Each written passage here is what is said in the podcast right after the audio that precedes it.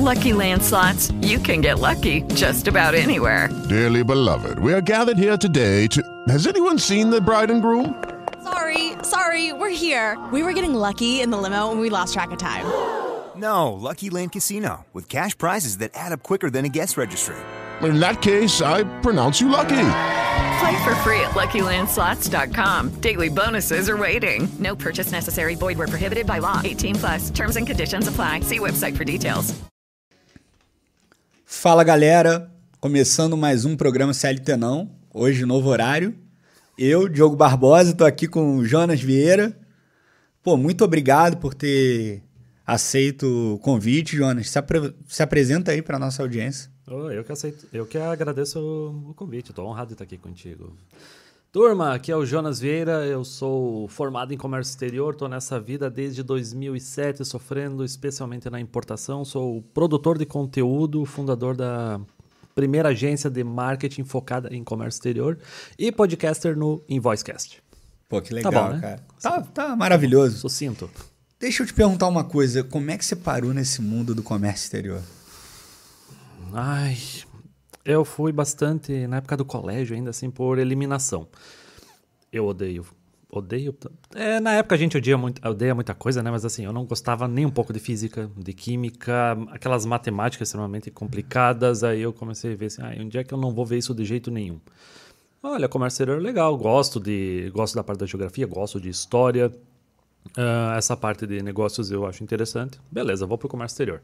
Mas assim, foi uma, foi uma escolha feita nas coxas de quem tinha 17 anos de idade. E na nossa época a gente não tinha acesso à informação na internet como hoje, né? Para saber se eu estava fazendo a escolha certa. Por sorte eu fiz. Gosto muito do que faço. Mas é normal, né? Todo, todo adolescente passa por isso. Hoje realmente é mais fácil com acesso à informação. Mas é bem normal a gente ficar naquela pressão de 17 anos. Porque ou você começa a estudar alguma coisa, qualquer coisa que seja, ou você começa a trabalhar. Então você tem que tomar uma decisão. E o que eu acho interessante, o comércio exterior realmente é muito complexo. Parece que você tem que saber de tudo. Você tem que saber de um pouco de direito, você tem que ter um, um pezinho também na geografia, como você falou, história. Como é que faz? Como é que um profissional. Vamos imaginar que a galera que está ouvindo a gente hoje quer entrar no mercado de comércio exterior e quer estar tá bem preparado. Como é que ela faz para se preparar melhor? É, começando o teu primeiro comentário, é, a gente irrita um bocado outras profissões, porque se você vai trabalhar, por exemplo, na, na indústria, no comércio, você vai ter um setor de comércio exterior e você vai ter que conversar com a contabilidade, porque parte do teu trabalho mexe no trabalho dele. Tu vai ter que conversar com o financeiro, que tu vai encher muito o saco do financeiro. Tu vai ter que conversar com o pessoal da produção, por exemplo, do planejamento, o gerente de projeto, porque não, não é rápido para você trazer uma carga do outro lado do mundo. Né? Então, tu tem um pé em toda essa turma. E claro, no direito, porque a gente tem que a gente tem que estudar direito aduaneiro, direito marítimo, às vezes o direito internacional também. Então, a gente tem um pé em vários lugares e a gente pro nosso trabalho dar certo, especialmente tipo para mim que me criei na indústria, fazendo importação na, na indústria, a gente tem que se dar bem com todos esses outros departamentos. Então, tem muita aquela politicagem de, de empresa, sabe? Me ajuda que eu te ajudo. Uh, como é que eu posso facilitar a tua vida, mas me facilita a minha vida aqui. Então tu tem que conseguir se dar bem com todo mundo para o teu trabalho dar certo. Porque se um deles não colaborar, teu trabalho vai dar errado. Tipo, tu não vai conseguir ser tão eficiente na, nas operações. E como se preparar para ser um bom profissional de comércio exterior? Se tiver que começar de algum lugar, eu digo assim, estudar obviamente, mas cara, foca no inglês. Eu a ia falar isso, eu ia te perguntar isso. A quantidade de gente que vai para a faculdade, faz um tecnólogo, e até entrando já nessa parte, Uh, eu não vejo o mercado de trabalho assim é, diminuindo o tecnólogo ou que fez diversos cursos rápidos, porque você não precisa ter o bacharelado em comércio exterior para atuar nisso, não precisa. Né? Isso eu não vejo como problema, só que a galera não vai atrás do inglês, sabe? E tem muita opção hoje, assim.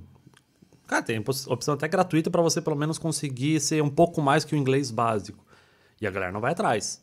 Tipo, a galera às vezes foca na faculdade, acha que a faculdade vai bastar e não tem inglês. E, cara, comércio exterior, isso? caramba, tu vai falar com outros países, é principalmente inglês, cara.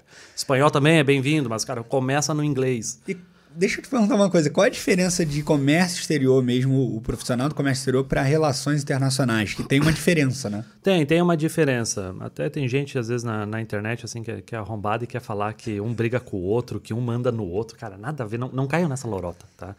Ah, relações internacionais, eu tenho uma amiga que fala muito que a gente... Que a relações internacionais está no soft skills, que faz um trabalho assim do relacionamento com outros países, assim como outros órgãos internacionais e até outras empresas, para fazer esse relacionamento inicial, que de alguma, alguma coisa vai sair dali, vai sair um acordo de cooperação, vai sair vai sair um contrato internacional de serviços, de produtos, e aí depois disso entra o profissional de comércio exterior para fazer esse acordo acontecer.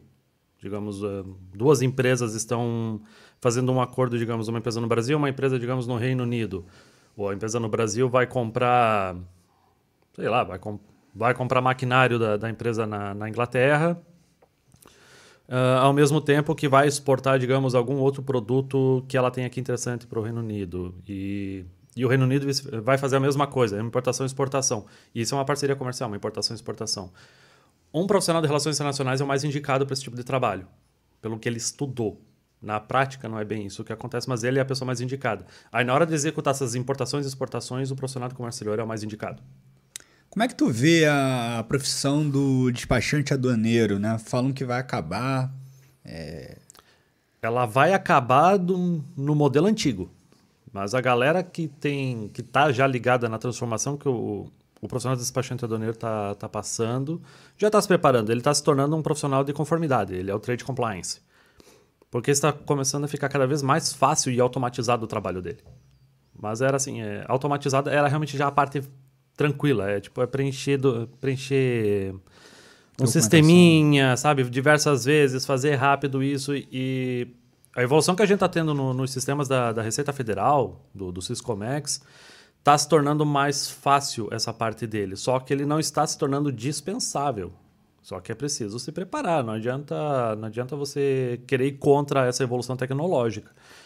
E, inclusive, tem um, um amigo muito próximo, o Carlos Araújo, do Comex Blog. Ele fala muito disso. É um cara muito interessante.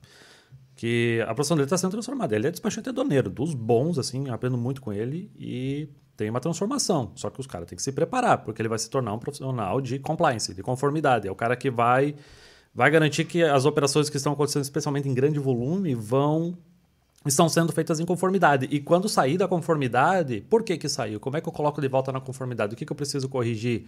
Ah, é isso, sabe? É- mas é um, é um papo para um podcast isso, cara. a É, gente isso vai aí longe. é um outro tema, É né? outro... Nossa, vai longe, cara. Não, mas é interessante, eu tava, tava lendo bastante sobre isso. Mas vamos lá, volta um pouco. A gente falou quando você. Eu perguntei como você parou no, no mundo do comércio exterior. É, você. O que, que você fazia? Qual era, qual era a tua, tua atuação exatamente quando você. Que agora você não é mais CLT, né? Por isso que você está aqui. Aham. Mas quando você era CLT, como é que funcionava? Como é que era o teu trabalho? O que, que te incomodava na CLT que fez você mudar e virar um empreendedor? Hum, eu gostei muito do. A minha época assim, de CLT, porque, como eu falei, eu trabalhei na importação na indústria. Tipo, eu trabalhei na construção naval. Tem, tem bastante saleiros aqui na região e, cara, era a força da importação. E eu gostava muito dessa parte comercial porque, assim, a gente não tem rotina. Mas na construção naval a gente tem menos ainda. Porque num dia a gente está importando porca e parafuso, no outro dia a gente está importando propulsor, no outro dia a gente está importando móveis de madeira para acomodação da embarcação, chapa de aço, tubulação. Então, assim, são diversos tipos diferentes de produtos e modos de embarque vindo de países diferentes. Então, essa parte é muito legal. Só que, assim, eu sozinho começando a importar, não tinha como eu ter esse acesso. Então, ti- tipo, foi muito legal para eu aprender sobre importação, sabe? E, claro, eu tive a oportunidade de trabalhar em empresas muito grandes, como esses estaleiros, e empresas menores também, tipo, que não tinha, às vezes, 20, 20 funcionários. E aí, tanto na grande quanto na pequena, a gente vê as limitações. Que aí tu é o colaborador, tu tem que baixar a cabeça algumas vezes e, ó, é assim que a gente faz, continua fazendo desse jeito. E tu conseguir, às vezes, mudar a mentalidade do, do lugar, nossa, vai... Tem muita coisa errada, você acha, no, no comércio exterior? Muita obscuridade, assim, muito favor, troca de favores, né? Tem muita corrupção no comércio exterior. Isso foi uma coisa extremamente desgastante para mim, porque eu trabalhei em empresas grandes que tinham um volume de embarque muito grande e as pessoas tentam se aproximar de você tentando te pagar dinheiro por fora para você favorecer elas. E tipo, quem é do comércio que está me ouvindo nesse momento não está se surpreendendo com o que eu estou falando, porque isso é, é de conhecimento. Está diminuindo um pouco por causa dessa evolução dos sistemas do comércio exterior, está ficando um pouco mais difícil, mas a galera criativa sempre dá um jeito. Essa parte da corrupção é complicada. Tem que Mas tomar essa- muito cuidado é- com isso. Essa corrupção é só no Brasil ou é no mundo todo? Não, é, é que esse exemplo que eu dei são de empresas que prestam serviço de comércio exterior, que se aproximam de importadores e exportadores para fazer alguma coisa, sabe? Então, eu não posso dizer se as empresas de comércio exterior de outros países fazem. Eu, assim, os contatos que eu tive com pessoas de fora, eu é complicado a gente entrar nesse assunto, sabe? Né? Porque às vezes essa pessoa está prestando serviço para nós, eu não vou, tipo, me abrir para falar de certas coisas que a gente vê acontecendo e perguntar se acontece com ele. Só que assim, cara, corrupção tem no mundo inteiro, né? Nas devidas proporções, outros mais, outros menos, né? Mas é, isso, infelizmente, é uma coisa bastante presente no comércio exterior. Entendi. É, o que, que você acha que a gente pode fazer para melhorar essa situação, para mudar um pouco? Você falou que já essa automatização né, que está sendo feita acaba evitando isso. É, tu acha que esse é o caminho mesmo? Desculpa, não entendi a pergunta. Não, essa questão da automatização, do portal Syscomex, essas, essas pequenas mudanças, você já tinha comentado aqui que que estão ajudando nessa diminuição da corrupção, porque tira o trabalho humano, né? Fica um negócio automatizado, então já ajuda. Tu acha que esse é o caminho mesmo para cada vez melhorando mais isso? Esse é um dos caminhos. é, ele ajuda, mas o principal ainda é questão de educação. É educação que vem de casa, é você ter ética. A gente não aprende ética na escola, a gente não aprende ética na faculdade. Eu tive, eu tive meio semestre de, de ética na faculdade e foi uma aula, assim, vergonhosa, sabe? Tipo, então a ética que a gente tem vem de casa, sabe? Então, o problema tá vindo desde cedo, sabe? E eu não tô falando de. Eu tô falando de gente assim que tinha muito conforto na vida desde criança e que fazendo coisa errada, gente que não precisava estar fazendo isso. Né? Então, Entendi, não é desculpa, mas não é nem não dá nem para jogar na a responsabilidade na necessidade, né? exatamente. Assim, além da Receita Federal, eu vejo muito assim o. O Banco Central está se modernizando de uma forma impressionante também, que é muito legal. E para a questão assim de pagamentos internacionais, quando a grana entra e sai do país, aí tá cada vez mais difícil mesmo você aprontar. Os caras estão muito em cima, os caras conseguem. Cara, só tu seguir o dinheiro e tu vê se alguma coisa de errada tá acontecendo, sabe? Então, mas o problema que eu mais vejo ainda é internamente, é a grana que tá correndo dentro do Brasil, sabe? Isso tem que tomar cuidado. E Cara, tu não precisa crescer muito dentro do comércio para tu começar a testemunhar ou ficar sabendo de coisa errada, sabe? Entendi. E a gente tem que tomar cuidado com isso, porque se você trabalha num lugar que tá fazendo coisa errada e você não faz coisa errada, tu leva a culpa junto, tu leva a fama junto, sabe? Então a gente tem que tomar cuidado com isso. Entendi. É, é importante, né? Você saber onde você tá e o que acontece ali para você. Exatamente. E até, tipo assim, para você conseguir outro emprego ou para você deixar de ser CLT, né? cara, tu tem que ter uma. Tu tem que ter integridade, né? Ah, na vida, né? Na Não é- vida. não é no comércio exterior, né? É, na deu- vida. Deu um exemplo que é o nosso, É. nosso know-how aqui. E você acha que vale a pena importar é, desde o do MEI, vamos dizer assim, até o, a empresa grande? Como é, que, como é que é na tua cabeça essa questão? Para quem tu indica, assim, quando te pedem uma consultoria, conversa contigo, alguns donos de empresa, é, tu indica importar? Não? A maioria das vezes que alguém me procura para uma consultoria de comércio exterior termina com nem eu ganhando dinheiro, porque eu já falo, cara, não vale a pena, não. É mesmo? É, cara, porque o que, que acontece? Muita gente acha que ganhar dinheiro com importação é você faz- importar algumas coisinhas do AliExpress no modelo courier e vender, que já, já não pode, né? Já começa aí que não pode. E quando você vai para importação formal, que é, digamos assim, gente grande, tipo assim, você tem um mínimo de escala, aí o negócio fica caro. E a importação, vamos falar mais de importação no momento, né? A importação ela tem custos mínimos. Por exemplo, no momento a gente está vendo fretes internacionais, preços absurdos, né? Vamos pegar aí um, um frete marítimo de um container de 20 pés China-Brasil, digamos que está 10 mil dólares, que já é muito caro para o comércio exterior. Tipo assim, nunca antes chegou num valor tão alto. Nunca antes na história desse. Nunca antes da história da humanidade tivemos um frete tão alto. Enfim, para começar que já é 10 mil dólares, né? Que a cotação atual tu vai pagar de 50, uns 55 mil reais só de frete. Tu tem Só 50 pra começar, pra entrar na brincadeira. Só pra entrar na brincadeira. Aí, tipo, tá, mas tem a opção consolidado, que aí você só pega um pedacinho do container para um pouquinho de carga. Ainda assim tem custos mínimos, sabe? Você. a- a- a- esse container, esse pedacinho de container que você tem, chegou no porto, ele tem custos mínimos, que ele não tá interessado se a tua carga pesa 50 quilos ou pesa 500. Tu vai pagar aquele mínimo. E aquele mínimo você tem que diluir no produto. Se tu comprar uma quantidade muito pequena, tu não consegue diluir esse custo no produto e aí ele não é competitivo no Brasil. Então tu precisa ter escala. A não ser que tu pesquise muito bem esse produto para você achar a oportunidade certa. Mas ah, ah, lembrando até, antes de você querer importar, tu tem que entender muito do produto que você quer importar. Então normalmente o ideal é que essa pessoa já esteja comprando e vendendo esse produto no Brasil, para depois ela querer importar por conta própria. Porque aí ela vai estar removendo intermediários e ela vai conseguir esse, esse produto mais barato. Então é importante primeiro ela entender do produto antes dela querer importar.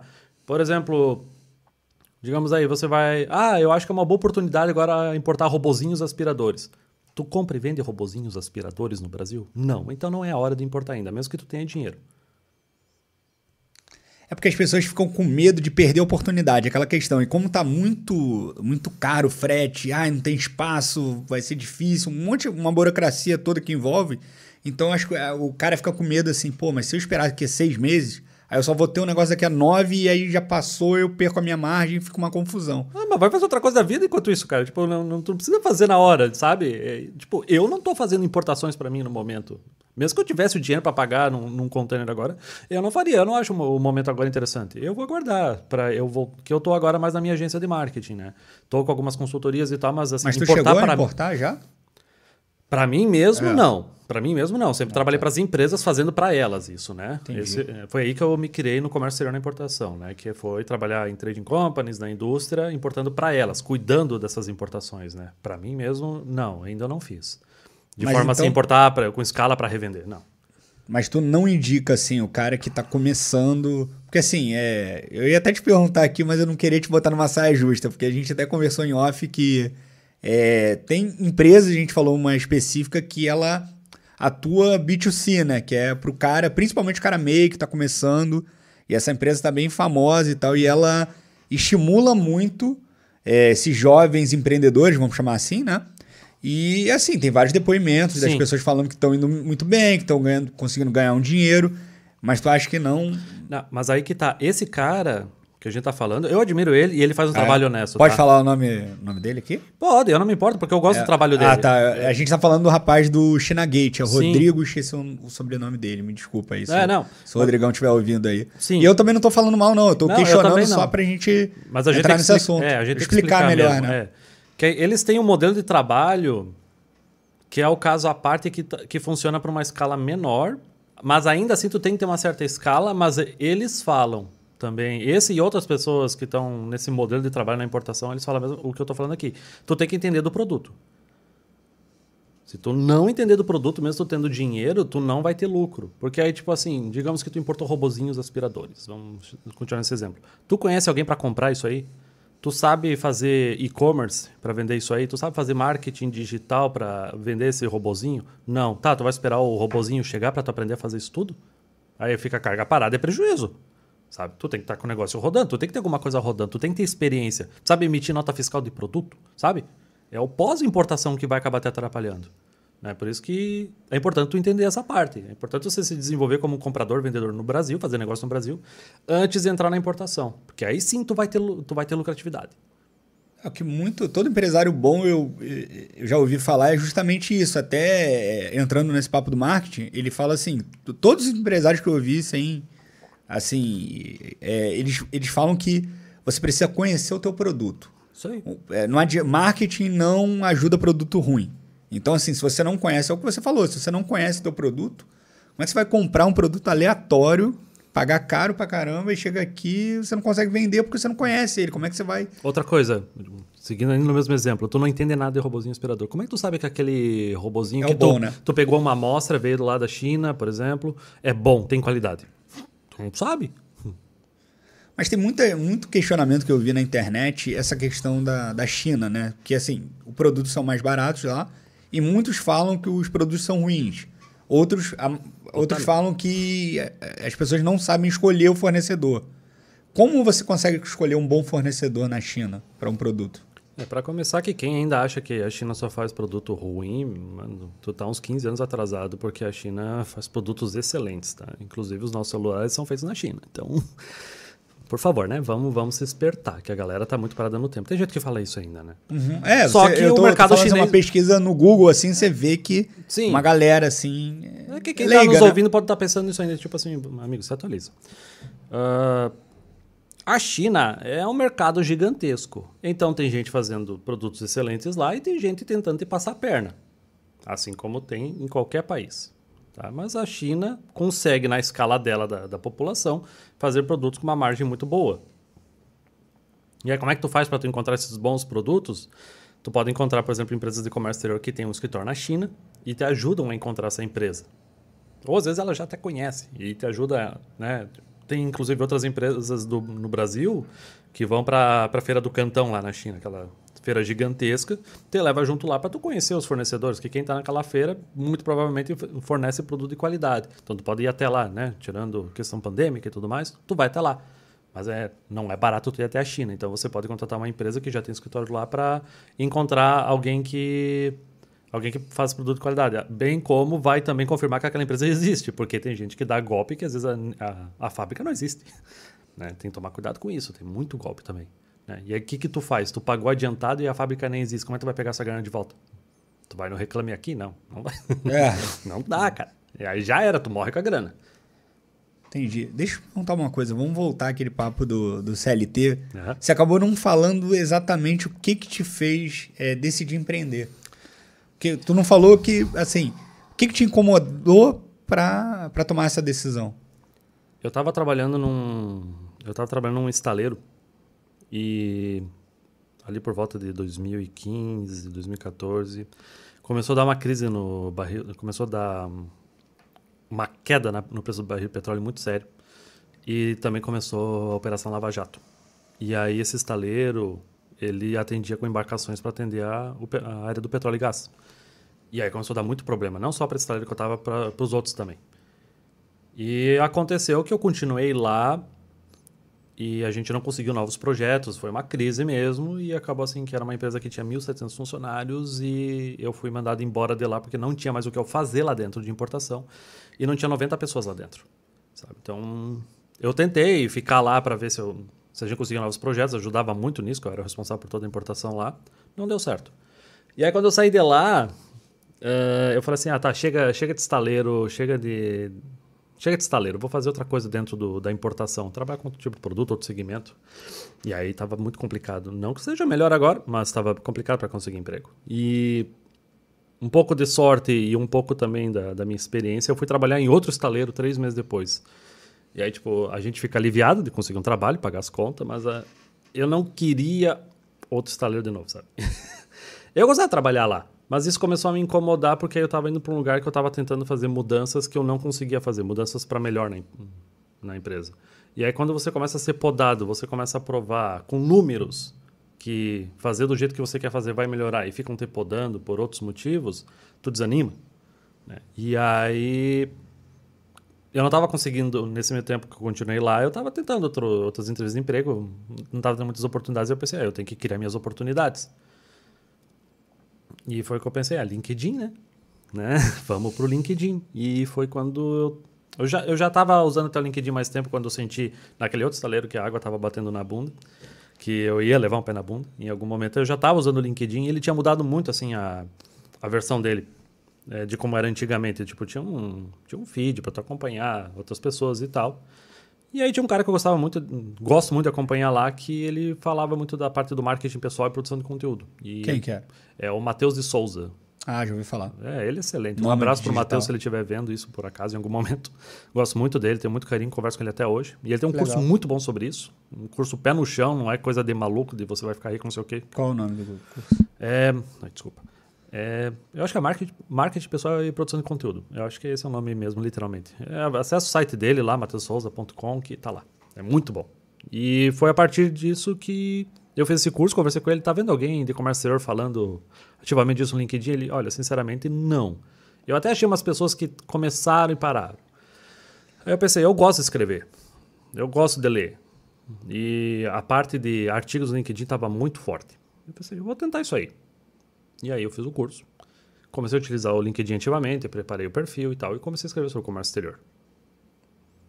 E isso acabou virando um hobby. Depois ele evoluiu para um segundo emprego. Mas foi a partir disso que eu comecei a, a criar minhas oportunidades, porque eu comecei a falar sobre comércio exterior, mas eu não estava lá para ensinar o básico do comércio exterior. Eu tô lá para discutir sobre comércio exterior. Eu gosto de chamar as outras pessoas para conversa. Porque, assim, eu sou o cara que trabalha na importação, na indústria, um pouquinho em trading companies. Então, esse é o meu conhecimento de comércio exterior, um pouquinho de exportação. Mas, eu não, mas não, a gente não vai entender tudo de comércio exterior. Para quem não é da área, é, é, é, como, digamos, o direito. Você vai ser um direito, você vai ser um advogado do trabalho, um advogado uh, previdenciário, tu, tu vai deixar de lado as outras áreas para se especializar nessa. No comércio exterior é, é a mesma ideia. Tem a galera que vai se, vai se especializar na exportação, tem gente que vai para agenciamento de carga, na logística internacional e assim vai. Então, eu sempre mantive a humildade de falar dos assuntos que eu dominava. E quando eu entrava em assuntos que eu não dominava tanto, eu chamava a galera que dominava do assunto para com, comentar e conversar comigo sobre isso, sabe? Então, isso foi muito importante, deu muito certo. E aí, a partir disso, foi, foi atraindo oportunidades para palestrar, para escrever para outras empresas, sabe? E, também consigo outro emprego aí, que era o objetivo. E aí virou, teu outro emprego virou é, escrever, prestar consultoria, né? Isso. E aí, tipo, virei o pai do Cris, né? Dois empregos. e aí, eu fui para esse outro emprego, eu gostava muito de lá. Eu, eu, tipo, tava, tava dando bem certo, assim, eu gostava muito era de lá. Onde só que esse outro? Era na... É, é na, na BC Químicos, ali, na, de, na, numa empresa deles ali que cuidava só das importações, né? E só que o meu trabalho, o meu segundo trabalho estava continuava a crescer. Estava dando muito certo, estava vindo mais oportunidades. Porque o que, que eu fazia para escrever esses artigos? Eu escrevia de noite ou final de semana, que era o tempo que eu tinha.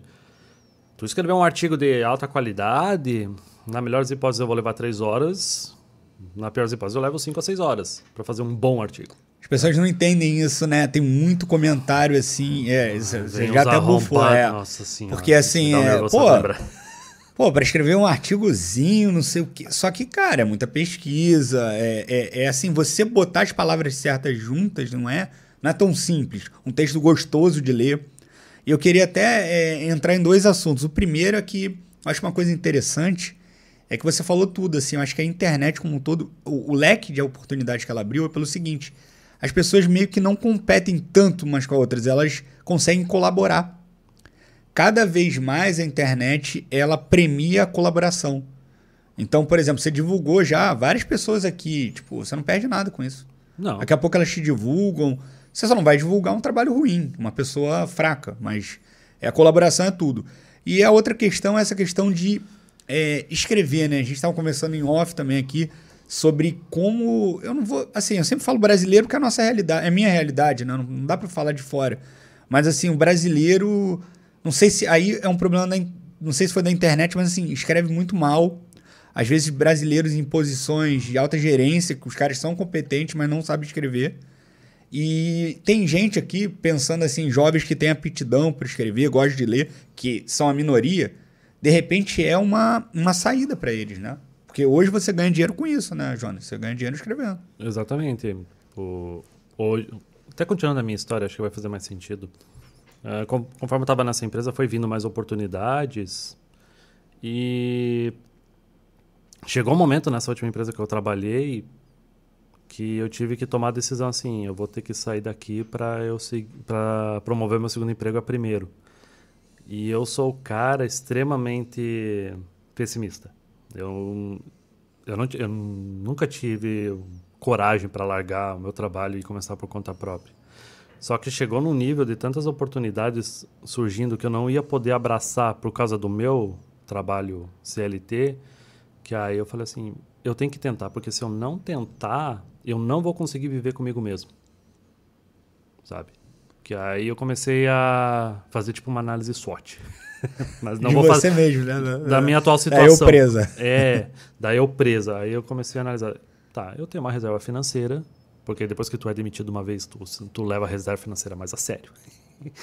Tinha uma Só reserva outro financeira. problema, né? Educação financeira, né? Outro Sim. problema grande do Exatamente. Brasil. Eu tenho, eu tenho uma esposa que tem um emprego que, na pior das hipóteses, ela pode me ajudar a segurar as pontas das contas. Eu tenho pais também têm uma situação financeira tranquilíssima. Eu tenho meus privilégios que eu reconheço e não tenho nenhum problema com isso, que me favorecem para eu tentar.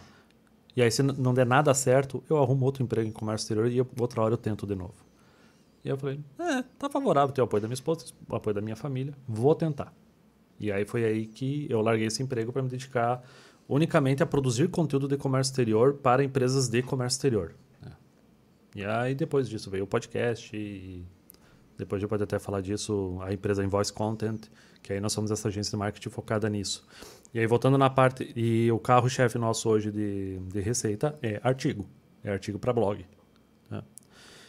E voltando no assunto, sim, eh, as pessoas, eu vejo também que a nova geração assim não leva a leitura a sério na internet, acha que isso é bobiça, acha que o negócio é YouTube e TikTok para ganhar, para para ser conteúdo de qualidade para ganhar dinheiro. Só que, assim, vídeo é excelente. Mas e o trabalho para você gravar um vídeo bom no YouTube? Se você pegar o teu celular e começar a gravar qualquer coisa e upar no YouTube, tu não vai conseguir crescer, cara. Tem que ter Tu- um roteiro por trás. Né? não tem que ter roteiro, tu tem que ter corte, tu tem que ter muita qualidade, assim, é, cara. Cada vez mais o, o YouTube puxou pra cima. Ele tá pagando mais, mas ele também é precisa ser um vídeo qualificado. As Quanto pessoas mais querem gente usa o YouTube, bom. menos o YouTube vai te ajudar pro teu vídeo ter alcance. Essa é a verdade. O TikTok tá bom ainda, por quê? Porque ainda tem espaço para muita gente entrar, então ele vai favorecer pro teu vídeo ir longe. Só que assim, a, a galera acha que eles vão ser o próximo Whindersson Nunes, que simplesmente grava, se gravava sem edição, sem nada. Desculpa, Ah, o cara, cara a tá- Mas ele é genialidade... criativo. Ele Não, era fora da curva. Ele é criativo de- num nível genial. Ah, você que tá ouvindo a gente, te- provavelmente você não é. Essa, essa é é verdade. verdade, a cara. dura realidade, né? Você não é. É Você tô não é especial, cara. então você vai precisar ter corte e tal. E vídeo dá muito trabalho. Agora, artigo, se você sabe escrever, se você entende do assunto que você tá, tá escrevendo, você usando ferramentas certas, como por exemplo o LinkedIn, um blog muito bem feito, tu consegue ter um espaço legal para ganhar dinheiro com isso. E é mais fácil. É mais fácil, é escrever. Escrever, fazer um site de graça no WordPress, fazer o teu perfil no LinkedIn, posta lá. Tem a disciplina, né? Porque não, a- o resultado não vai chegar da noite pro dia. É isso que eu queria tocar nesse assunto. Eu acho que a, a dificuldade maior das pessoas é a persistência. Às vezes o. Pô, você vai na internet, você olha o cara que, sei lá, fez dois meses, um, começou a escrever artigo, em dois meses, não deu certo, o cara desiste. Ah, não. É, a maioria. A grande maioria, assim. Porque dá muito trabalho escrever um artigo, como eu te falei. Então tem que gostar, né? Pra você persistir naquilo, você tem que gostar, porque Tem senão. gostar. Se não der sorte, né? Porque em dois meses dá certo, é sorte. Precisa de um tempo, uma maturidade. Exatamente. Então a primeira coisa eu acho que você matou aqui é que você tem que gostar do que tu faz e você tem que validar o teu produto. Que, que você falou lá atrás, meio que o que você fez com você. Você estava com dois trabalhos juntos, o teu outro produto você validou, porque, cara, tá dando muito certo e tá tomando meu tempo. Se eu tiver mais tempo, eu vou ganhar mais dinheiro ali e eu me dedico só àquilo. Então tu fez a validação do teu produto. Exatamente. é, Eu comecei a escrever artigo porque eu queria ter um emprego, não porque eu queria ganhar dinheiro com isso. Eu não tinha isso em mente. Mas aí conforme a gente vai postando, vai publicando o teu, teu conteúdo, você vai vendo como é que as pessoas reagem, você vê que uma pessoa está disposta a pagar por aquilo. Aí tu fala assim, se uma pessoa está disposta nesse marketing safado que eu faço aqui, que é só eu sozinho e eu não entendo muito disso, então tem potencial. Né? A gente faz uma regra de três, né? Tipo, olha, veio um cara, tá disposto a pagar isso, beleza, vamos continuar aqui. E aí vem outro, e aí vem outro, aí vem alguém te pedindo assim para palestrar para falar sobre isso. E aí tu, né? Tipo, até o mais pessimista como eu, assim, tipo, ué, acho que tem uma oportunidade aí que ninguém tá vendo. E assim, tu valida esse produto, né? Porque, ah, vou largar tudo agora e vou, vou ganhar dinheiro escrevendo artigo. Pô, meu, mas tu sabe escrever para blog? Porque assim, escrever uma monografia é uma coisa, você escrever uma redação para Enem é uma coisa, você escrever para o blog é outra coisa. Tem, tem detalhezinhos para a gente tomar cuidado para que você consiga fazer para que aquele artigo seja lido até o final. Né? Qual, qual é a tática que você utiliza para prender a atenção do. do Adquira leitor? hoje mesmo o meu curso. Não, mentira, não, não sacanagem. é, Não. É, a pessoa que está na internet, seja nas redes sociais, lendo, um, lendo alguma coisa ou vendo um vídeo, ela é ansiosa. Ela é E ansiosa. A tá cada vez não- mais, né? As redes sociais estão fazendo isso. Exatamente. A- as pessoas são ansiosas Porque elas têm pressa. Elas às vezes estão atrás de um conteúdo, querem ler alguma coisa e. E se você assustar elas que ela não vai conseguir a resposta rapidamente, ela desiste antes mesmo de começar a ler o teu artigo. Isso também se aplica para vídeo. Se você começar um vídeo assim, e aí galera, hoje eu vou começar a falar aqui sobre comércio exterior tudo mais. Cara, a pessoa desiste. Na escrita também tem isso. Você tem que tomar cuidado com isso. Você tem que utilizar palavras Chaves, né? aquele Palavras-chave, você tem que ser chamativo no primeiro parágrafo, você tem que fazer parágrafos mais curtos, porque se a pessoa vê um artigo gigantesco, só letra, letra, letra, letra, letra, letra, a pessoa olha aqui, não, eu não vou ler isso tudo. Agora, se você dá uma separada, fazer parágrafos maiores, tipo, coloca uma imagem para ilustrar aquilo que tu está dizendo, você melhora o que a gente chama da legibilidade do texto. E aí a pessoa, na cabeça dela, não parece que é muita coisa para ler. E ela lê. Que ela tá lá, ela gosta de fazer assim, né, com o dedinho tá, tá rodando, rodando para baixo, ela lê. E aí, claro, você tem que ter um, tem que ter um, o texto tem que ser fluido, claro, né? Tipo, cada palavra conta. Tu não pode perder tempo com nenhuma, tu, tu não pode desperdiçar a palavra. Cada palavra tem que ter um objetivo para estar ali, sabe? E eu não tô Por, falando essa assim. é a demora, né? Por isso que, que é tanto trabalho para ser foi um artigo bem feito. é uma eu vejo como uma arte que foi eu fui desenvolvendo ao longo do ao longo da escrita, por exemplo, o meu primeiro artigo acho que tinha umas 1800 palavras. É longo. Era era longo. E eu tava falando de muita coisa dentro de um artigo só. E Separar os temas bem, né? saber É separar os temas, tipo, falar, de, falar, explicar uma coisa ou tratar de um único problema. E aí, conforme tu vai aprendendo, aí tu vê que você consegue se comunicar com 1.400 palavras. Você não está tirando informação, mas você aprende a ser sucinto. Ser, su- Lapidando, né? Ser sucinto é uma arte. Sabe? Você falar com menos palavras muita coisa. Aí que tu se destaca, sabe? Que aí tu consegue fazer a pessoa ler o teu artigo até o final. Entendi. E você se preocupa se o teu leitor tá, tá lendo aquilo no celular ou no computador ou vendo numa TV ou não? Isso aí eu acho que você acha que é irrelevante. A parte da legibilidade ela cuida tanto para quem está no computador quanto da, no celular. Isso porque a pessoa reage da mesma forma. Né? Entendi. E você acha que hoje, para networking, para conseguir um emprego, para empreender, a melhor plataforma é o LinkedIn? Olha, a não ser que a pessoa seja um designer para Instagram, né? Tipo, vamos aí remover alguns casos à parte, né? Sim, o LinkedIn ainda é o melhor lugar. E como se comportar? O cara que está começando hoje, vou, vou entrar no LinkedIn hoje. Que, que eu preciso fazer para deixar aquele. deixar meu perfil pô, bombado, assim? O próprio LinkedIn ajuda a preencher o perfil. Ele vai te dizendo o que, que tu precisa preencher para tu ter um perfil que eles chamam de campeão, 100% completo. Então, tu siga isso, já é meio caminho andado. E aí você toma cuidado com as palavras-chave do teu trabalho. Né? Tipo, dando um exemplo simples, eu que sou do comércio exterior, por exemplo, sou da importação. Eu não vou falar que eu sou um profissional de comércio internacional. Não, o pessoal fala exterior, sabe? Então, tipo, detalhezinhos assim, tem que tomar cuidado com as palavras-chave para você ser encontrado. E claro, é, é mais ou menos colocar o teu currículo lá. Mas você tem que, não só isso. Se tu colocar só teu currículo no LinkedIn, tipo, só para encher o perfil, e não interagir na rede, aí não adianta. O começo foi muito assim, né? O começo do LinkedIn O com- era muito, era só um bando de currículo, né? Por isso que, É. que demorou a, a, a bombar, vamos dizer assim, o LinkedIn por isso. Aí quando o pe- o pessoal começou a colocar experiências lá, artigos complexos, eu acho que aí virou a chave. É, nós que somos cringe, a gente lembra como é que era o LinkedIn antigamente. Ele era como. Eita, não para bater nisso aqui, né? Ele era como o Orkut, que era o quê? Você fazia o teu perfilzinho e tu entrava nas comunidades para conversar. né? Não tinha o feed como tem em todas as redes sociais hoje. Hoje tem um feed. E aí você se conecta com as pessoas. E aí você tem que utilizar o LinkedIn para que o algoritmo da, da rede entenda que você está lá ativamente. E assim, se for comparar, comparar entre Facebook, Instagram e LinkedIn, o LinkedIn é a, é melhor rede para você crescer em contatos e você ser encontrado. O algoritmo dele, organicamente, favorece muito para quem utiliza a rede. E você não precisa postar diariamente. Se você, digamos, postar uma vez por semana, ah, comentar né, com qualidade no conteúdo dos outros, cara, tu vai fazer networking. Tu, tu tá conhecendo pessoas. Tanto assim que eu tive a oportunidade de palestrar, uma vez até em São Paulo eu palestrei. E aí chegou um cara lá e assim, ai Jonas, eu vim ver. Eu falei, Sim, pô, eu, eu sei quem é você, eu não lembro o nome dele agora. Sim, eu sei quem é você. Tu sempre comenta meu conteúdo e tal. Pronto, o cara tá fazendo networking. Cara, Eu lembrei dele, eu lembrei dele, sabe? Ele tinha uma foto boa, que aí ficou fácil de eu reconhecer ele, a hora que ele falou. Falei, ai, que legal que tu tá aqui. Então, assim, que, que tu chama de foto boa? Que eu acho que foto é uma outra coisa que o pessoal tem uma dificuldade. É, o pessoal. O problema são as fotos ruins, né, cara? Tipo, tem umas fotos que é foto. Tipo, a galera pega a foto, tipo, do dia que foi pra praia, tá lá sem camisa, óculos escuros. Não, cara, isso não é foto de LinkedIn, cara. Não, eu não tô dizendo pra você ir. Não é foto do terno gra- Tinder, né? É, não, Deus o Tem livre. que saber, né? Não, é, não é. Eu não tô falando pra você colocar. a Mulher colocar o terninho, o homem colocar terno gravata. Não, não precisa. E Se o teu, se o teu segmento não precisa, não, não faz sentido.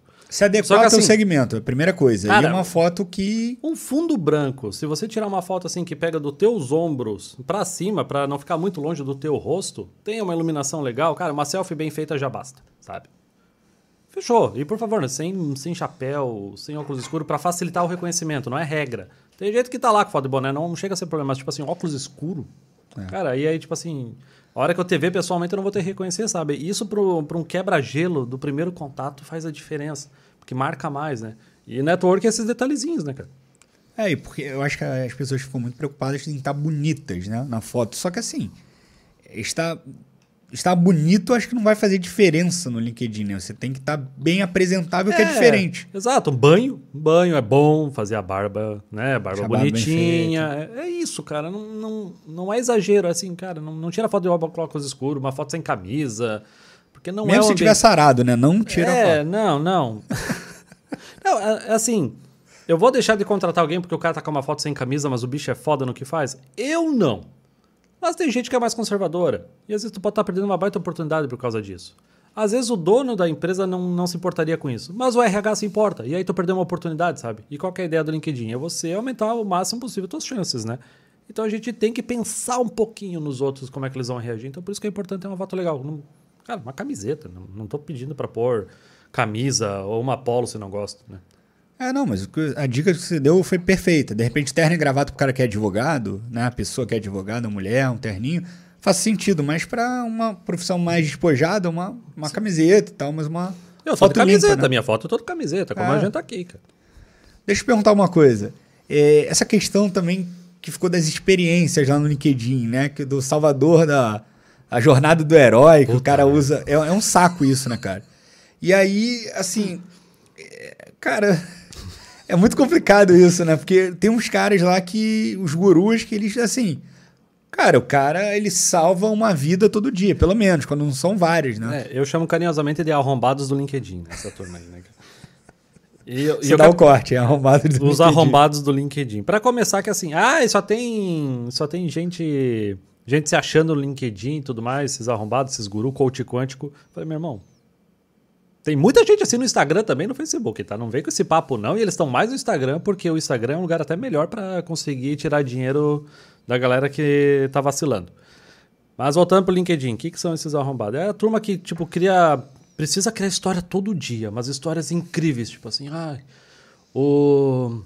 A galera do RH adora fazer uma dessas, tipo, tem uma turma do RH aqui, pelo amor de Deus. RH che- humanizado. Hashtag RH humanizado. Tipo assim, ai, o. o como é que fala? Entrevista. uh, o candidato veio. Chegou 30 minutos atrasado, todo molhado, com respingos de lama.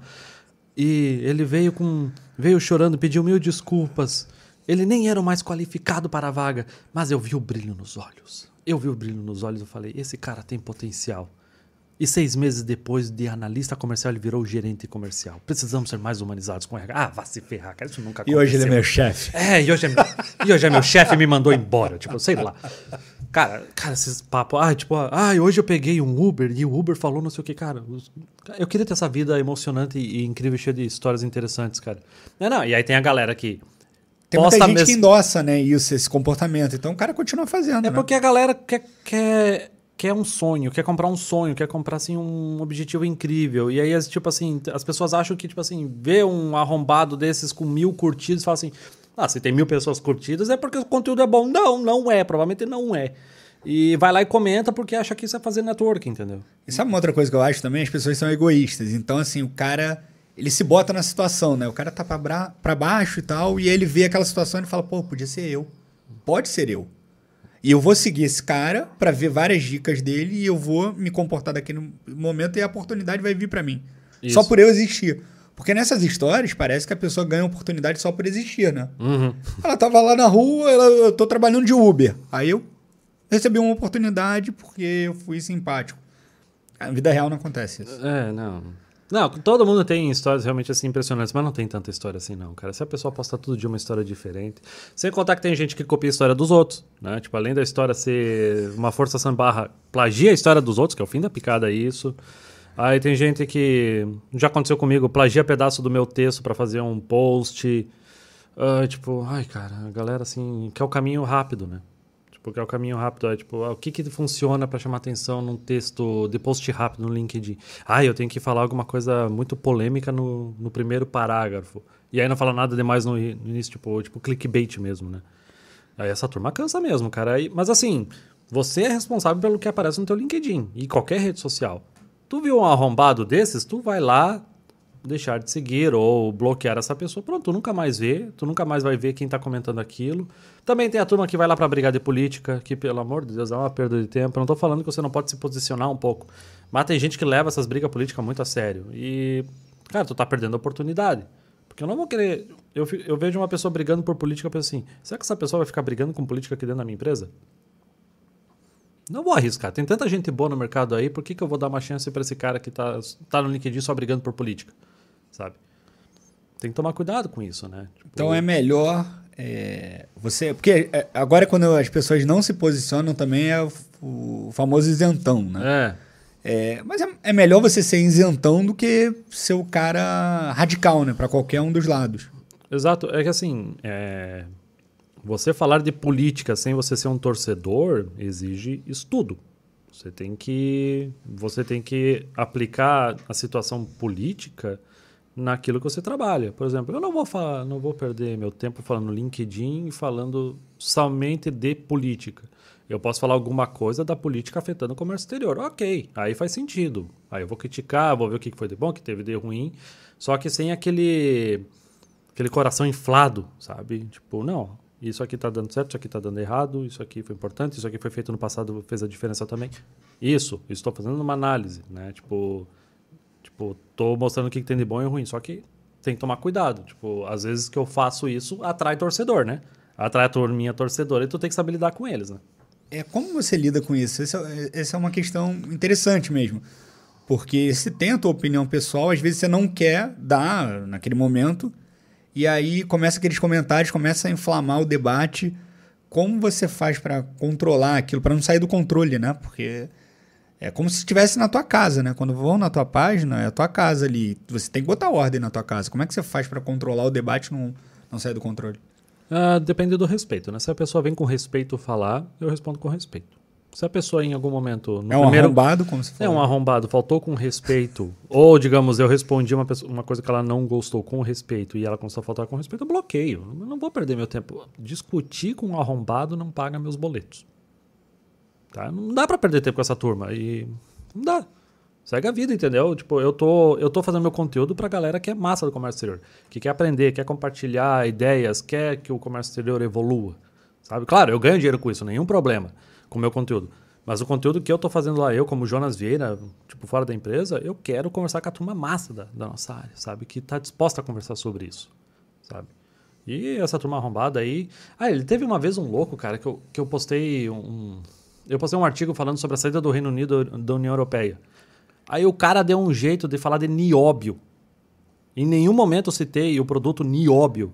É, porque nós temos que temos que exportar mais nióbio, não sei o quê. Eu falei, cara, não tem mercado para nióbio na Inglaterra. Como não? Olha, nós somos consumidor caro. Eu falei, ó, aqui, ó, tá aqui as estatísticas, cara. Não tem mercado para isso. Né? Fui lá no Comex Estética, ó, cara, não, não tem mercado, ó. O pouco que eu, que eu sei aqui da Inglaterra é isso. Mas eu não sou especialista em nióbio. Se você se você acha que tem espaço, manda aí o teu conteúdo provando que tem espaço. Nunca me respondeu. Sabe? Óbvio, Cara, né? tu chega com dados, sem faltar com respeito, tu diz até onde tu manja do assunto e pronto. Esse foi um caso que terminou bem, entendeu? Não precisa bloquear o cara, nada, ele não faltou com respeito, mas ele tava querendo puxar para um lado político, né? E assim, segue a vida. Mas às vezes vem os outros arrombados e tal, cara, bloqueio, pronto, não vale a pena, cara. Que às vezes a- as pessoas assim estão cansadas, elas estão ansiosas. E às vezes elas usam a internet pra, pra desabafar. Sabe? E, e com certeza essa pessoa pessoalmente não é assim. E muita gente fala, né? Muita gente famosa de internet eu ouvi falar sobre a questão do hater, né? Que ele enche o saco no teu perfil e quando você vai e responde ele, a pessoa, na verdade, é tua fã.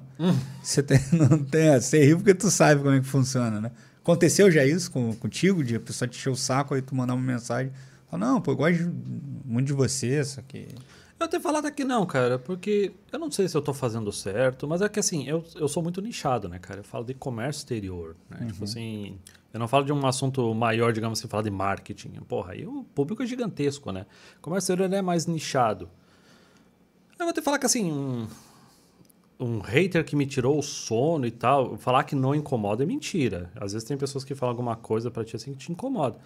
Mas assim que de me tirar o sono, que na verdade o cara gostava de mim, não, não cheguei a isso não, cara. Entendi. Mas é, mas é o que eu falei, se começou a faltar com respeito eu não gostei, bloqueei. É mais simples, né? Mais simples, cara. Paz de espírito. É. Mas um- uma, uma pergunta importante pra você. É muita gente ainda é, tá perdendo a oportunidade de ganhar dinheiro na internet porque não quer aparecer, tem medo justamente de aparecer hater. Uma coisa que você falou é justamente bloqueia, exclui acabou. Mas qual uma dica ou outras dicas você pode dar pra pessoa que tem autoridade no assunto, é, fala bem, mas tem medo de se expor por causa disso, assim? Isso foi um problema pra mim, pra começar a publicar artigo. Eu tinha muito medo também disso. E você nem apareceria, né? Assim, teoricamente a tua imagem, né? Mas Seria a, a gente tem medo de errar, porque quando você publica, por exemplo, um artigo ou um vídeo, um stories, tu tá, tu tá sendo julgado. As pessoas estão te julgando. E tem gente que tá olhando essas tuas coisas esperando que você erre. Sempre tem gente ruim, tá? E, e eu sei quem eu fui como profissional comercial. Eu sei que tem gente que não, não gosta de mim.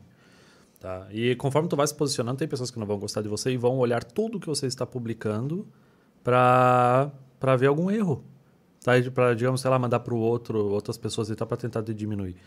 Tanto que tem uma coisa muito legal do LinkedIn, aproveitando a menção, que você publica alguma coisa, qualquer coisa, tu consegue ver as visualizações. Né? E aí tu vê quais são as empresas que estão mais visualiza visualizando o seu conteúdo. E normalmente são sempre as mesmas empresas de comércio exterior. E aí, na hora que eu vou visualizar quem curtiu e quem comentou, nunca são essas empresas. Que coisa, né? Entendi. Estão Tá. lá só como espião, né? Estão lá meio que como espião. Alguns podem até.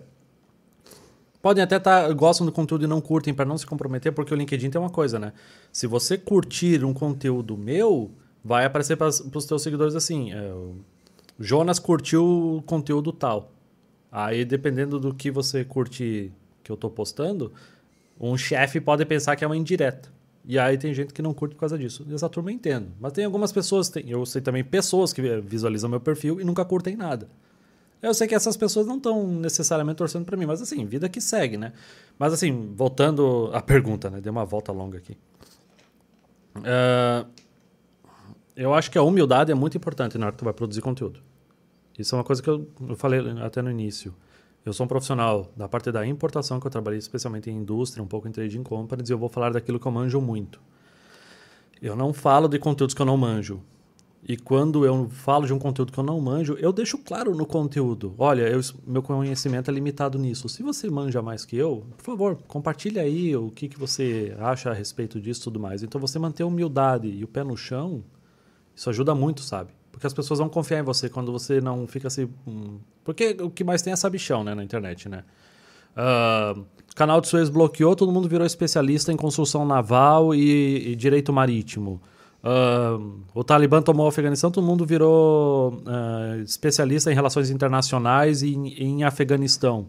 Mano, mano. Mas é impressionante, na internet é, é, parece que é obrigatório você saber tudo de tudo. Cara, o cara é um, é um super-homem, sabe tudo. É, é que a galera quer aproveitar as pautas quentes, né? A galera quer aproveitar as pautas quentes. Cara, eu não.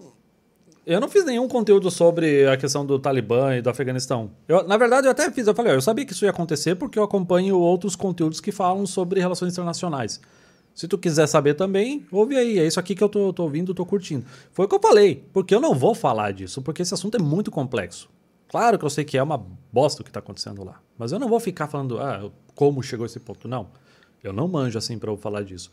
E para você já, e já aconteceu de. Desculpa te cortar. Dá nada? É, já aconteceu de algum assunto que você tem muita autoridade você, e você errou? Já. E o que, que você faz nesse momento?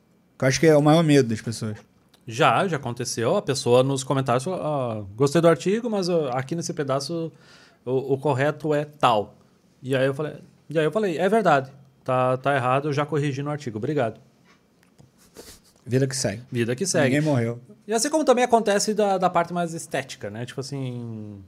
Ô, Jonas, tem um, tem um errinho de português ali. Às vezes passa, cara. Tipo, às vezes acontece. E aí a pessoa me avisa no privado, sabe? E aí manda um print assim, eu, ah, beleza, obrigado, vou lá ajeito. Por quê? Essa humildade que eu tenho genuinamente, as pessoas se sentem confortáveis para me corrigir e para me dar um toque quando acontece alguma coisa. Agora, se tu fica dizendo que tu é especialista em comércio exterior, é a mesma coisa falar que tu é especialista em direito, especialista em medicina, especialista em engenharia. Isso não faz sentido. Aí a galera fica se, postando, se portando como se fosse o bichão sobre tudo. Tu não vai ter apoio da galera que tá te acompanhando, cara. Não vão te ajudar quando tiver algum errinho, digamos, na tua imagem postada ou algum erro ortográfico, sabe? Mas já, já aconteceu, cara, porque cara, a gente tenta saber de tudo. É, comércio exterior tem legislação nova entrando o tempo inteiro, a gente tem que tomar cuidado. Às vezes fica defasado e tu não se liga, né? Não, com certeza. Ô, Papito, se tiver alguma pergunta, tá? Da audiência aí, tu, você fala pra gente. Seguinte, é, o que eu mais vi foi no, na questão da Covid, o jornalista, assim, jornalista médico, né? Porque na Covid, cara, todos os jornalistas viraram médico, né? Impressionante isso. E, mas assim, o que eu queria te perguntar é se a pandemia afetou teu trabalho. Ou foi até bom pra você. Porque tem muitas, é, muitas profissões que até é, se deram bem com a questão da pandemia. Por exemplo, produtor de conteúdo, vamos dizer assim, para o YouTube, vídeo, Instagram, porque assim, as pessoas ficaram mais em casa, conseguiram consumir mais. Aquele home office, né, que você dá, que é aquele migué, né, que quem tá ouvindo a gente sabe muito bem, né? Que Sim. você manda aquela mensagem 8 horas da manhã, bom dia, galera, né? Tô aqui, aí vai, vai tomar café, faz um monte de coisa. O pessoal sabe do que eu tô falando. E aí tem mais tempo pra ver aquele videozinho no YouTube. Sim. Então o pessoal monetizou muito aí. É, eu vou, eu vou dar duas respostas, tá? Primeiro, assim, o comércio exterior em si, as empresas de comércio exterior. O comércio exterior não parou com a pandemia, cara. É, foi um negócio, assim, assustador. A galera achou que ia parar, não parou, cara. Os portos continuaram recebendo embarcações. Claro que algumas fechavam se, digamos, tinha alguém contaminado numa embarcação e tal. Mas, assim, as importações e exportações não pararam. Deu um susto ali no início. Mas continuou, cara. Logo em seguida continua importação e exportação. Tanto que a gente tá com falta de container, né? Porque não parou. Não parou. Tipo, cara, o consumo tá uma loucura, porque a galera tá em casa, tu tá ansioso, onde é que tu vai, onde é que tu vai desafogar essa ansiedade? Vou comprar coisas pra mim. E-commerce total. E-commerce, né? E aí, tipo, e-commerce disparou também. e aí, tipo, quem é produtor de conteúdo? Eu tava em casa. Cara, comprei ring light, comprei microfone, comprei. Tu tem que comprar um setup pra você montar tua mesinha ali, né? Então tu gasta, né? Agora, falando do meu trabalho, aí eu volto até na minha história. Porque, voltando lá na parte que eu falei assim, eu não vou conseguir viver comigo se eu não, se eu não tentar agora transformar o segundo emprego de produtor de conteúdo em primeiro. Isso foi decidido em novembro de 2019. E aí eu decidi, assim, não, eu vou pedir demissão em janeiro de 2020. E aí eu já, né, tu vai maturando essa ideia, não é da noite pro dia, tu vai maturando essa ideia, aí tirei, tirei alguns dias de férias, aí quando eu voltei em janeiro, eu conversei com o meu chefe na época.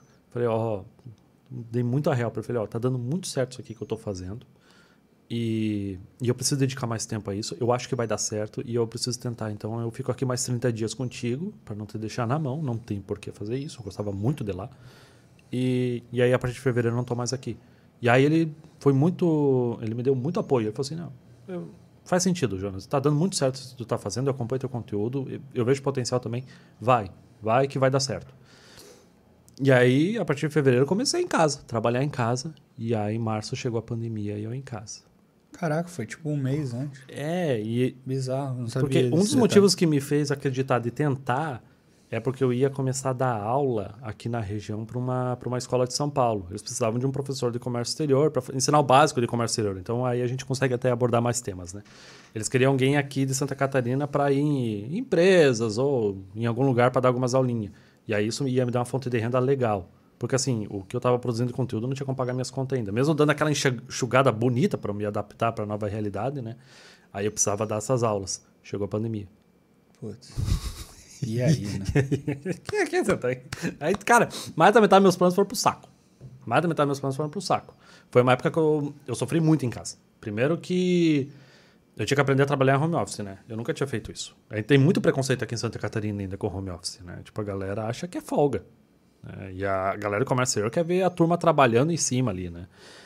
E essa parte já foi complicada. E aí uma boa fonte de, de renda que ia vir também morreu. Mas também ficou, ficou a lição, não depender dos outros, cara. Se tu depender muito dos outros para ganhar dinheiro, é, é perigoso.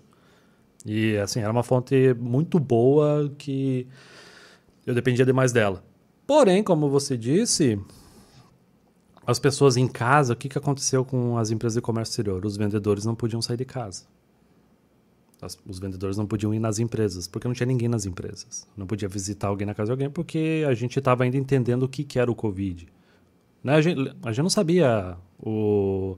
A gente sabia que matava, né? Mas a gente, a gente ainda estava descobrindo como é que se contaminava e tal, lembra? Isso foi muito assustador, né? E aí tá, os vendedores tudo em casa. E aí ao longo dos meses, abril, maio, junho, eu, eu tava sofrendo muito, mas e aí, aí eu comecei já a, a, a, tomar no toba na parte de você ser dono de empresa, né? Como, comecei como MEI. Como é que emite uma nota fiscal, cara? Como é que eu cuido de contabilidade? Mano, é muito complicado essas coisas. E aí tu tem que reservar, tu reserva um tempo do teu dia para isso e você cuidar dessas coisas não dá dinheiro. Tu tá cuidando da tua empresa, mas isso aqui é, são obrigações. São as obrigações, cara. E aí era muito foda isso, né? E... Quem te ajudou nisso aí? Você mesmo desbravou na internet, pesquisando? Um pouco por conta própria, um pouco também eu conversava com pessoas que podiam me ajudar nisso, tipo algum, alguém que eu conhecia da contabilidade e tal. Oh, me ajuda, que, meu Deus, como é que eu faço isso aqui? Primeiro eu tentei muito por conta própria, mas aí foi uma lição importante que eu aprendi. O que tu não, não manja de jeito nenhum, tu terceiriza.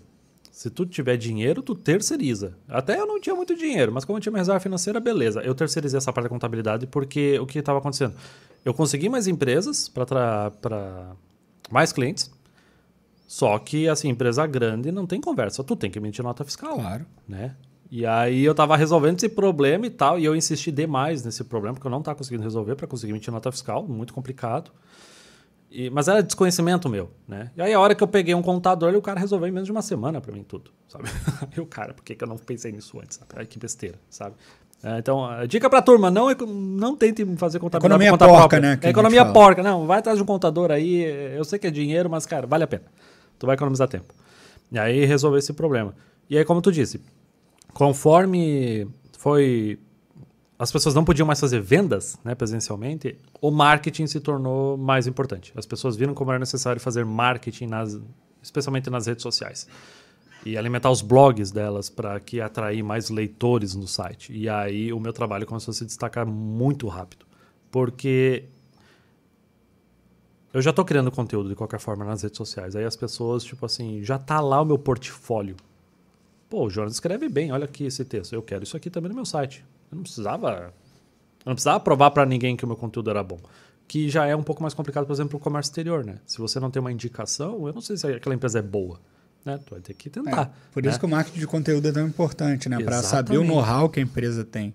Exatamente. E, tipo assim, tanto que eu nem preciso falar para as empresas, ah, eu já tendo empresa tal e tal. Não preciso, cara. As pessoas olham o que eu já produzo e elas já confiam em mim para isso. Também Aí... a tua rede de contatos, né? Fala, fala um pouco do teu podcast também, de quem você já levou lá. O meu podcast, aí ele começou ali em janeiro de 2020 também. E o primeiro episódio a gente publicou em fevereiro de 2020, é o Invoicecast. E Cara, muito bom. É muito bom. É. Já ouvi o podcast, é, é maravilhoso. Obrigado. E só cara bom que vai lá. Só pessoa boa. É, eu não levo gente famosa, mas eu levo gente foda do comércio exterior. Isso que eu tento buscar, é, essa, essa, é a minha ideia aqui também, cara. É, é gente boa. É, e Interessa aí, a quantidade de seguidor. E aí, o comércio exterior é um lugarzinho assim que a galera não gosta de um conversar com o outro de outras empresas, porque, ai, vai saber o que eu tô fazendo, não sei o quê. Ai, eu não posso conversar junto, não sei o quê. Eu, eu, eu busco quebrar isso no meu podcast. Por exemplo, se eu falo com gente de trading company, eu levo gente de três trading company diferentes. Se é agente de carga, eu levo gente de três agentes de carga diferentes. Só que, claro, eu não vou entrar em assunto sensível. Eu não vou pedir ah, qual que é a tua margem de, de lucro na tua empresa. Não, né? Eu não vou perguntar coisa assim. Isso não faz sentido. Eu quero que as pessoas contem histórias. Tipo, explique como é que é o trabalho delas. Aí agora a gente também está tá ensinando um pouco mais comércio exterior na parte prática. Tipo, tivemos recentemente o podcast sobre pagamentos internacionais, sabe? E aí a gente vai além dos livros, a gente vai além da legislação, porque a gente traz gente que trabalha com isso, sabe? E aí dá, um, dá uns conteúdos muito legais. Porque eu levo gente foda. E eu busco gente de empresa diferente. Só que assim, agora o podcast está crescendo e as pessoas estão confiando mais em ir. Mas eu tive muita dificuldade no início, porque às vezes tu chama uma pessoa assim que é muito massa. Ela fala assim, tá, eu tenho que pedir autorização aqui para minha empresa. Eu, tá, beleza. Aí volta assim, é, não me autorizaram a participar. Tipo, por mais que eu mostre qual que é a pauta, que eu falo assim, gente, é um assunto leve, não falo nada sensível aqui. O pessoal não confia, não, é que vai ter gente de outras empresas e tal. Tá, tá, tá aí, daí. Tá, Sabe? como é que você quebrou essa barreira? Quando você mostrou alguns episódios, é isso?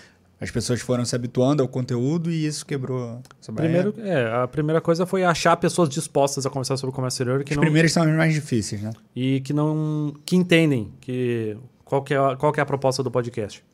E segundo lugar é, é achar essas, primeiro achar essas pessoas que estão dispostas a fazer isso que eu, que eu tô tentando. E em segundo lugar é não insistir com as empresas que eu gosto de chamar de empresas jurássicas. Tem umas empresas que são jurássicas. E eu não estou falando de tempo de empresa, que estão paradas no Mentalidade tempo. mesmo. Mentalidade, estão paradas no tempo. Não, não, o meu colaborador não pode falar num podcast que vai ter colaborador de uma outra empresa. Por quê? Aquilo que a gente falou da colaboração, né? Tem espaço para todo mundo. Exatamente. Quem é bom, quem é bom vai continuar. Exatamente. E aí eu parei de perder tempo. Tipo assim, ah, eu vou chamar gente de empresa grande. Não, eu vou chamar gente foda. Se eu trabalhar em empresa pequena, não tem problema. Sabe? E aí. E por o podcast eu fazer ele online, isso me ajuda, porque aí eu tenho mais opções de pessoas para participar. Porque se eu fosse me limitar presencialmente aqui, aí eu, ia, eu acho que eu ia sofrer mais ainda, sabe? Porque aí ainda tem resistência, sabe? Mas as empresas grandes de comércio exterior, como por exemplo os armadores, eu não tenho nem medo de falar que são os armadores. Eu tentei gravar um podcast chamando gente que trabalhava em armador e eu não consegui. Eu fiquei três meses atrás de gente. Aí eu arrumava uma pessoa. Ah, eu vou falar com o meu RH, por exemplo. Não, não deixaram. Aí arrumava outro. Ah, eu vou falar aqui com o meu superior. Não deixavam. Até tinha uma pessoa próxima que trabalha em um armador e falou assim: Ai, Jonas, aqui eles falaram que se eu quiser participar eu tenho que pedir autorização pro diretor da América Latina. Que isso. Eu falei, não, não, nem, nem se deu trabalho. Aí o que, que eu fiz? Eu chamei de gente que trabalhou em armadores e hoje trabalham em outras empresas que não são armadores. Sabe? Essa Foi o questão- jeito que eu resolvi. Mas aí eu fiz uma postagem no LinkedIn. Eu falei, poxa, tentei gravar, tentei achar gente e tal, poxa, e os armadores não deixam. Que coisa chata, cara. Eu quero falar um negócio legal. Tipo, deu uma desabafada, sabe? Eu falei, gente, tá aqui gravado agora o podcast. Ouçam, vejam se tem alguma coisa, alguma coisa sensível que queria comprometer vocês. Não tem, sabe? Então, Só que assim, faz mudar dá trabalho, né? Mudar Não, a mentalidade das pessoas dá muito trabalho. Recentemente saiu um, um documento público de várias empresas privadas que se juntaram para é, para melhorar essa questão do espaço nos containers, várias, a questão do frete alto. Sim. E eles mandaram para o setor público. E lá eu vi que tinha, é, tem várias práticas ilegais do- dos armadores, talvez essa é a questão. Meu Deus. Eu acho, eu acho que essa é a questão difícil, né? De, por isso que eles não querem falar. Porque são coisas que, assim, estão na lei, que eles não podem fazer, eles fazem, não acontece nada. Então, assim, como é que o cara vai justificar isso num podcast, entendeu? Sim. Obviamente que você provavelmente não ia tocar nesse assunto específico. assim, Exato. Não, não ia tocar. Não, imagina, eu vou chamar, digamos assim, quem que participa. Eu não, eu não chamo, digamos assim, um diretor, ou, digamos assim, alguém que é um cargo muito alto. Não, eu chamo, às vezes, alguém que é analista, que é coordenador, de, talvez um gerente. Mas não é um bichão grande. Aí, tipo assim, eu vou chamar alguém que, digamos, é analista, e eu vou fazer uma pergunta complexa que nessa, tipo assim, ó, você, os armadores estão fazendo um negócio legal. Não, eu não vou pôr o cara numa saia justa. Não é o meu objetivo, não é programa do ratinho que eu quero ver a galera quebrando pau, sabe? Não é isso que eu quero falar, sabe? Talvez em algum outro momento eu fale, mas aí eu vou, eu vou procurar pessoas dispostas a isso. Eu vou mostrar, ó, a pauta é essa, tu tá afim de falar disso? Até para explicar, às vezes, às vezes é, é, esclarece né, as dúvidas que a gente tem. Exatamente, até falando de armadores, que pô, armador tá- faz umas aí que, pelo amor de Deus, não dá pra negar. Só que tem coisa que a gente tem que também ouvir o lado do armador. O que, que tá acontecendo? Só que a gente sabe, que é do comércio, sabe, é muito confortável o, o trabalho dos armadores porque eles são pouquíssimos disponíveis. Tipo, é igual o banco no Brasil. Agora tem, tem mais fintechs e tudo mais, até que a gente tem mais opções. Mas armador, a gente tem pouquíssimas opções. A gente, não, a gente mal tem a gente mal pode colocar, digamos assim, um armador na geladeira. Ah, não quero mais trabalhar com esse. Porque tu não vai ter opção, cara. tu vai ter que esperar mais tempo a tua carga para embarcar mais do que já está atualmente, né? Então é complicado a gente conversar com armadores. E não tem o que fazer para melhorar essa questão de ter mais armadores. Isso aí é não, não vai investimento no. Não, é, exige, um- exige um investimento muito alto para você ser um armador, sabe? E na verdade a gente viu armadores fechando até nos últimos anos, alguns armadores fechando antes até da pandemia, né? Então a armadora é uma situação bem complicada mesmo pra gente. Daria outro podcast. Dá Não um podcast tranquilamente. É. É- Os assuntos do comércio exterior dão, dão um podcast tranquilamente. coisa, é por é. isso que existe o meu, inclusive. Não, com certeza. Pessoal, eu indico a todo mundo em Voice Cash, né? Mudou o nome. Tava até na dúvida de errar porque mudou o nome, né? Sim, Não Vamos sim, falar o nome antigo re- pra não. É, não, já fez na o rebrand pra, pra ficar junto com o nome da empresa que é Invoice Content, né? Ah, a agência de marketing é Invoice Content e o podcast é Invoice Cast. É pra ficar tudo junto ali, né? Tá em todas as plataformas, agregadores. Sim, tá na É, turma toda. Pode Tem, tem um, um dia e horário certo? Como é que funciona? É, normalmente é nas terças-feiras. A gente tá com três podcasts por mês. Então, terça-feira normalmente tem um podcast novo. Mas o meu modelo é aquele online, né? Já tá gravado, já tá editado. Não é como a gente tá aqui hoje que tem um horáriozinho e dá para o pessoal participar, né? Ah, perfeito. Não, mas aqui também vai ficar gravado, hein, galera? Ah, sim. A gente fez um outro horário hoje de manhã, mas assim, é só entrar lá que vai estar gravado, tá disponível. E eu queria te agradecer muito, Jonas. Cara, Olha só, é 11 h 10 Meu Deus. É, foi bom, então. É, pô. foi, foi, foi. Pô, foi muito bom, cara. É melhor que eu esperava, sim. Eu sabia que isso é muito bom, mas assim, superou as minhas expectativas. Eu acho que a galera que acompanhou vai gostar muito. Convido aí o pessoal a, a assistir depois, conhecer o trabalho do Jonas. Não só o pessoal do comércio exterior, galera que quer saber como escrever melhor, quer de repente tentar essa profissão. Acho que o trabalho do Jonas é maravilhoso nesse ponto. Cara, a gente deu várias, ele deu várias dicas sobre LinkedIn. Galera que tá querendo entrar no LinkedIn, tá desempregada, tá, tá buscando um emprego e não sabe como, como se ambientar na plataforma. Acho que hoje foi uma aula. É, a gente estava até conversando aqui em off, toda hora eu falo isso, né? Porque, né, né, gente, não é só aqui ao vivo. O pessoal não chega aqui, oi, tudo bem? E começa. A gente tem uma, uma, uma conversa anterior, um né? quebra-gelo, Normal, né? um quebra-gelo, né? Tem a vida real que está acontecendo, não é só quando está ao vivo. E a gente estava conversando sobre essa questão do, do LinkedIn e tal, de como a pessoa se, é, é, é, se portar melhor no LinkedIn, como é uma plataforma incrível que muita gente não está sabendo usar perfeitamente. É, assim, uma última dica que eu dou do LinkedIn para todo mundo, assim, você estando desempregado, estando empregado, cria o hábito de usar. Cara, tu não precisa entrar todo dia, não precisa, não precisa postar coisa todo dia. Mas cria o hábito de usar, porque se tu tá empregado, tu tá, tem que desenvolver o networking. Se você parar de desenvolver o teu networking, a hora que tu precisar dele, não vai funcionar. Se você só usa o LinkedIn quando tá desempregado, tu é um interesseiro. Né? Então tu tem que estar lá, cara. Não, eu sei que tu prefere o Instagram, tu prefere tal, mas lembra de dar uma olhada. É um lugar muito bom para tu ter notícias e ver e tu participar de discussões profissionais. É legal lá. Então assim, tenta criar o hábito. Não, não é difícil, sabe? Não precisa estar lá o tempo inteiro. É o que você falou, às Nem vezes assim, até um, um- um comentário qualificado, ao invés de Exato. criar o teu artigo ou post, comentário qualificado naquele assunto que você domina, que já está tendo um debate. Exatamente. Se realmente você fizer um comentário qualificado, vai se destacar no meio ali e as pessoas que estão debatendo vão começar querer entrar no teu perfil, te conhecer Exatamente. melhor. E quem não, tem, não tá conectado contigo vai ver esse comentário também e vai se conectar contigo. Por isso que eu falo, organicamente, para tu crescer em conexões no LinkedIn é muito bom. E network também uma coisa interessante é que assim, às vezes a, a pessoa está numa empresa há muito tempo, ela está crescendo lá, ela é boa, só que ela só tá com network naquela empresa. É. E acontece algum problema, ela toma um pé na bunda, aquela galera meio que às Foi vezes não meu tem como caso. ajudar ela, né? Foi o o teu meu caso. caso. Foi o meu caso. Quando eu fui demitido lá, tipo, eu usava o LinkedIn, mas eu não levava ainda muito a sério. Aí a hora que eu precisei dele, ele não tava forte, sabe? Mas enfim, É. né? Tô, tô prolongando o teu podcast. Não, não, aqui. não. Não, mas é porque, pô, o papo tá bom. A gente Uhum. vai marcar assim. Aqui não tem isso. Vamos marcar de novo pra você voltar aqui. Porque foi Ok. muito bom e tem muito assunto. Sim. Então vamos marcar de novo. Mas, pô, te agradecer muito, Jonas. Imagina. Obrigado, obrigado a todo mundo que acompanhou aí. Até a próxima. Tchau, tchau. Obrigado. With the Lucky Land slots, you can get lucky just about anywhere. This is your captain speaking. Uh, we've got clear runway and the weather's fine, but we're just going to circle up here a while and uh, get lucky. No, no, nothing like that. It's just these cash prizes add up quick. So I suggest you sit back, keep your tray table upright, and start getting lucky. Play for free at LuckyLandSlots.com. Are you feeling lucky? No purchase necessary. Void where prohibited by law. 18 plus terms and conditions apply. See website for details.